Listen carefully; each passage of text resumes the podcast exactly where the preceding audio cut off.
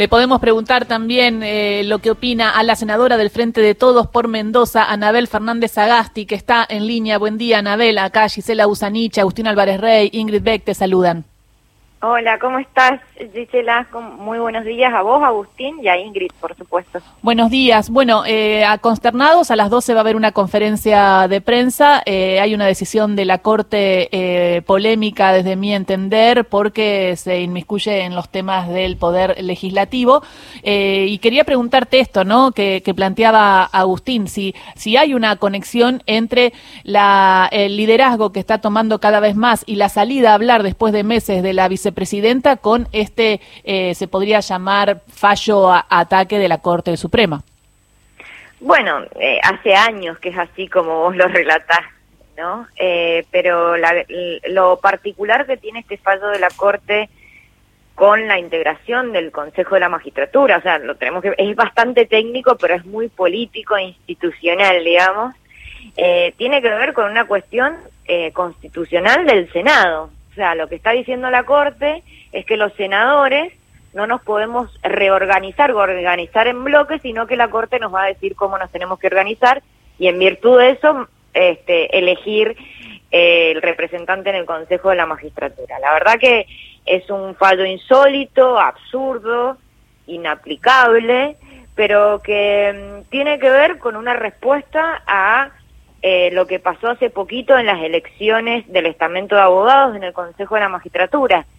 Recordemos que hace poquito se eligieron los que los representantes de los abogados en el Consejo de la Magistratura y bueno, eh, Rosati no tuvo el éxito que quería tener y bueno, este... Allí entró Héctor Recalde, ¿verdad? Héctor, exactamente, Héctor Recalde, este, otra lista eh, que ellos no la tenían en cuenta y bueno, el PRO se quedó solamente con dos bancas de las cuatro.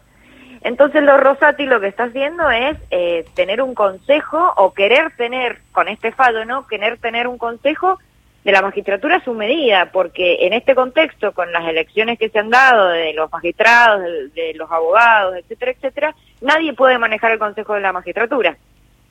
Con este fallo que acaba de sacar la Corte, bueno, este, que eh, lo que intentan hacer es eh, tirar la balanza para el PRO, para quien funciona Rosati. ¿Cuántos eh, miembros del, legislativo, cuántos senadores eh, van al Consejo de la Magistratura y son parte?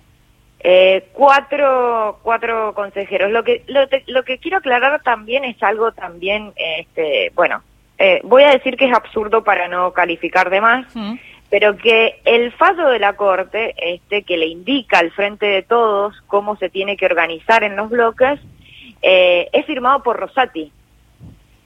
Y eh, Rosati, quien es el presidente del Consejo de la Magistratura, es decir, es juez y parte, falla sobre el mismo estamento que él preside, ¿se entiende?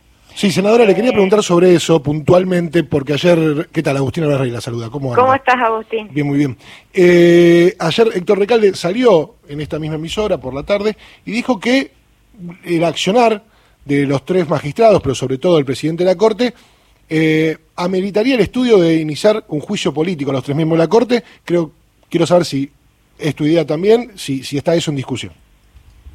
Bueno, el primer paso que nosotros estamos debatiendo es esto, informarles a la sociedad cuál es la decisión del, del frente, del interbloque del frente de todos, hoy a las 12, eh, y, e iniciar, digamos, un proceso que, que es un estamento más, o sea, es una escalada más de la Corte al Senado de la Nación, eh, y a los senadores, y a la representatividad de los senadores.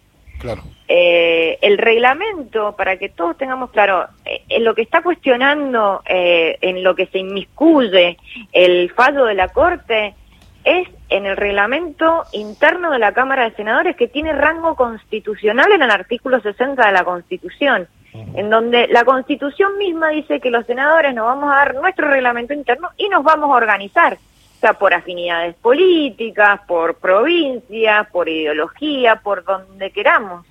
Ahora, de hecho, acordémonos, y esto déjame para, para que tengamos sí. en claro, acordémonos del grupo A, acordémonos de cuando yo fui, este, cuando me salí del Consejo de la Magistratura porque pasé a ser senadora, que Tonelli se quedó con una banca porque reagruparon en ese momento varios diputados y diputadas, sea, la verdad que no tiene ni pie ni cabeza el fallo, pero que claramente es una manipulación de Rosati para eh, anclar una mayoría que no es existente. ¿Lo va a aceptar la presidenta del Senado o vicepresidenta de la Nación, Cristina Fernández de Kirchner, al fallo? Mira, esto es una cuestión contra los senadores. Ni la presidenta del Senado puede oponerse a, la libre agrupación de los bloques del, Senado. De hecho, desde que se dio el fallo en, diciembre del 2010, el 16 de diciembre del año pasado, hasta ahora han mutado los bloques. Los bloques de, Juntos por el Cambio se han, se han, mutado. Entonces, no es una cuestión, eh, eh, va más allá de una cuestión este, meramente un estamento en el, en el Consejo de la Magistratura, sino que es un, un grave conflicto de poderes donde el Poder Judicial le está diciendo al Senado, a los senadores cómo deben o no agruparse, sino según su conveniencia política, la de la Corte, ¿no? Entonces puede ser que hoy a las 12 ustedes planteen como interbloque que no van a aceptar eh, que Doñate deje ese puesto. Es que, te repito, es inaplicable el fallo, porque además de, dentro de 10 días se termina el, Esta mandato. Claro. claro, se termina el mandato, por eso te digo que es absurdo, inaplicable, insólito, o sea, la verdad es que no sé si esto este fallo lo van a querer implantar para la próxima composición. Lo cierto es que hoy los bloques de, de, de organización dentro de la Cámara son los mismos que cuando nombramos a, a Doñate. O sea, nosotros tenemos la primer minoría, que es la del Frente Nacional, la del bloque Frente Nacional y Popular, que la preside el senador Matanz y que la vicepresidenta es Lucía Corpachi, la segunda minoría es la UCR y la tercera minoría es Unidad Ciudadana, este que la preside Juliana Di Tulio y que su representante es Martín Doñate. Eh, Entonces, eh, eh, por eso repito, es absurdo, insólito y la verdad que lo de Rosati y la Corte, bueno, cada vez deja más que desear, ¿no? Es muy alarmante lo que sucedió ayer. Buen día, Anabel. Te saluda Ingrid Beck. Eh, Anabel Fernández Agasti. Eh, entonces, digamos, la lectura política sería una suerte de provocación de la Corte Suprema, por lo menos al bloque de senadores y senadoras del Frente de Todos. Digo, la lectura esta de en 10 días esto podría cambiar. Eh, ¿cómo, cómo, se, cómo, ¿Cómo sigue? Digo, más allá de lo que ustedes van a plantear de acatar o no, entre comillas, ¿no? Este, este fallo. Eh, ¿Sienta precedente para lo que viene? Eh, ¿Cuál es la lectura? Mira, eh, jurídicamente no sienta ningún precedente porque eh, la demanda de, Luis Juez y del bloque del PRO era sobre un mandato que se vence en 10 días. Eh, y de eso habla la Corte. Yo no sé qué va a hacer la Corte en el futuro, la verdad. no perdemos el nivel de asombro, entonces no, no te podría decir. Lo que sí te podría decir es que hoy la foto de los bloques, hoy la foto de los bloques es la que te decía, le corresponde a Unidad Ciudadana, el eh, cuarto representante en el Consejo de la Magistratura. Eh, me parece que, y otra cosa que hay que tener en cuenta, este caso de la representación de Doñate, o, o sí, la representación de, Doña, de Doñate, la ganamos en primera y en segunda instancia. Y en una semana el procurador y la Corte decidieron dar vuelta a todos esos argumentos, porque claramente no es una cuestión judiciable como eh, los senadores y senadoras nos reunimos en un bloque. Y en primera y segunda instancia el argumento fue este de que, de que la justicia no podía interferir en los asuntos del legislativo.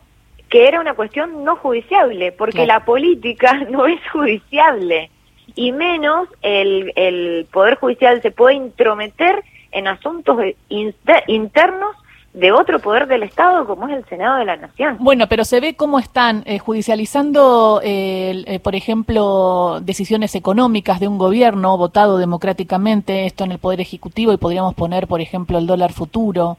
se ve cómo están judicializando ahora al legislativo. ahora, frente a esto, eh, ¿qué, puede hacer el legislativo para, para fallar? Digo, porque la Corte es el órgano eh, máximo de la justicia. Entonces, ¿a dónde va, van ustedes para decir, no, esto no puede pasar, es inconstitucional? Bueno, mira, eh, ayer lo hablábamos con Lucía Corpachi, senadora de Catamarca y ex gobernadora de Catamarca, y decíamos, la, la verdad que esto va al corazón de la democracia y de la república, porque la verdad es que ir a elecciones, yo como representante de, de, la provincia de Mendoza, ir a elecciones, que vote, tener una representatividad, tener funciones según la Constitución Nacional, y que luego vos eh, eh, hagas leyes, propongás eh, mejorías eh, para tu pueblo, para toda la Argentina, y que cuatro señores, este, apartándose totalmente de la Constitución, vengan con esto que vos decías, con judicializar eh, medidas económicas o, o, la libre asociación de los senadores dentro y organización dentro de un Senado, da mucho para pensar. Lo que hay que hacer es hacer eh, mucha docencia, decirlo y ganar las elecciones el año que viene y seguir proponiendo con mayoría una modificación este, no solamente de la Corte, sino del Poder Judicial en, plen, en pleno, porque la verdad, eh, ganar elecciones e ir a gobernar con esta Corte es eh, medio contradictorio, ¿no? Y en ese... Eso es lo que nos está diciendo la Corte hoy en día. Y en ese trayecto hacia las elecciones del 2023, ¿Cuál es el lugar que ves para la vicepresidenta de la Nación, Cristina Fernández de Kirchner? Eso como primera pregunta. Y segundo, si el 17 de noviembre vas a estar en La Plata. Bueno, el, lugar que yo veo es, por, por supuesto, preponderante. Ella es la conductora de nuestro movimiento político. Eso creo que, que nadie eh, lo puede negar en la República Argentina. Y es muy importante, va a ser muy importante el 17, bueno, el 4 en la UOM fue muy importante, era la, primera reaparición en público luego del, intento de homicidio que sufrimos, que sufrió y que sufrimos todos los argentinos.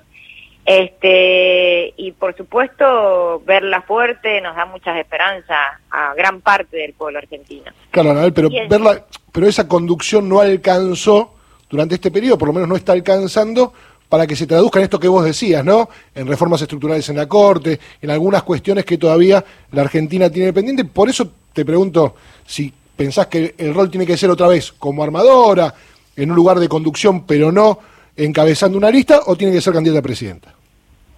Mira, yo lo que te digo por ahora es que el rol de ella es y va a ser preponderante por, por, por la adhesión que tiene de la mayoría o de gran parte del pueblo argentino. Hay que seguir caminando es la segunda reaparición en público después de que del intento de magnicidio a la vicepresidenta y da esperanza que ella aparezca y se vea fuerte eh, y dé los lineamientos, digamos, hacia dónde tiene que ir nuestra eh, nuestra construcción. Luego las listas, no las listas, eh, obviamente ella no los va a comunicar y lo va a decir, como siempre lo ha hecho. Lo que nosotros tenemos que hacer como militantes políticos eh, es eh, construir y reconstruir esa esperanza que, que yo coincido totalmente con ella, eh, luego de la pandemia, luego de los años del macrismo. Bueno, hemos, hemos los argentinos evitado ese rumbo de tener nuevamente utopías, sueños, esperanza, y hay que reconstruirlo desde la política, yo no tengo ningún, ninguna duda de eso. Ayer estuviste con el ministro de Economía, Sergio Massa, en el anuncio del dólar especial para las exportaciones y las economías regionales, ¿no? Eh, Mendoza está bastante afectada por el tema del el tiempo y, el clima. ¿Cómo lo viviste y qué te pareció esta decisión? Sí, el lunes estuvimos con, con Sergio, sí, con Sergio Massa, el gobernador de la provincia, y todos los ministros de producción de la y ministras de de las provincias afectadas, que son varias, Neuquén, Río Negro, eh, Catamarca, Salta, La Rioja, bueno, toda la cordillera, San Juan y Mendoza, eh, todas esas provincias se vienen afectadas por heladas tardías. En Mendoza estamos hablando de más de 40.000 hectáreas afectadas entre un 100%, entre un 80 y 100% de los, de los cultivos de esas 40.000 hectáreas. La verdad que es una, una verdadera catástrofe. Eh, eh, la verdad que no, no sabemos eh, si vamos a tener la suficiente uva para el vino, los frutales, bueno. es muy complicado y lo que celebro es la rapidez y la empatía del gobierno nacional en la cabeza de Sergio Massa de rápidamente ir a dar respuestas a la provincia y estar con los productores y charlar de lo que es esta tragedia.